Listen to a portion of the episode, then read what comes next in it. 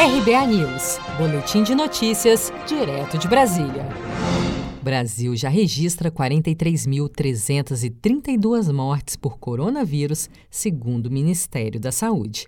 O Ministério da Saúde divulgou na noite deste domingo, dia 14 de junho, seu mais recente balanço de mortes e casos de Covid-19. Nas últimas 24 horas, o país registrou 612 novas mortes e 17.110 novos casos confirmados do novo coronavírus. Ainda de acordo com o balanço divulgado pelo Ministério, há 435.800 pacientes em acompanhamento, 50,2% dos confirmados, e 388.492 recuperados, 44,8%. O presidente Jair Bolsonaro acusou em sua live postada nas redes sociais na semana passada o ex-ministro da Saúde, Luiz Henrique Mandetta, de adulterar os casos da Covid-19 no período que esteve à frente da pasta e ironizou as recomendações de isolamento social. Levando-se enquanto o ministro anterior, esses números aí não. É, esses números eram, eram fictícios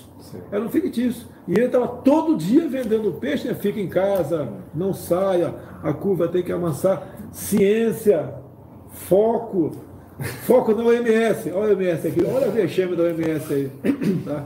Gosto do Mandetta como pessoa, tá certo? Mas ali deu uma escorregadinha na questão da pandemia, deu uma inflada aí. A Organização Mundial da Saúde registrou no último sábado 7.553.182 casos e 423.349 mortes no mundo causadas pela pandemia do novo coronavírus. O Brasil salta de quinto para o segundo país com mais mortes por Covid-19 no mundo em duas semanas, ultrapassando o Reino Unido. Especialistas e pesquisadores veem com preocupação a aceleração da doença nesta fase de reabertura do comércio em várias cidades brasileiras.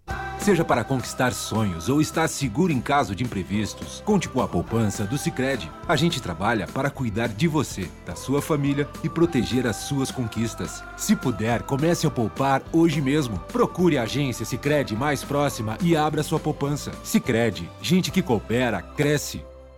Com produção de Gisele Monteiro, de Brasília, Daniele Vaz.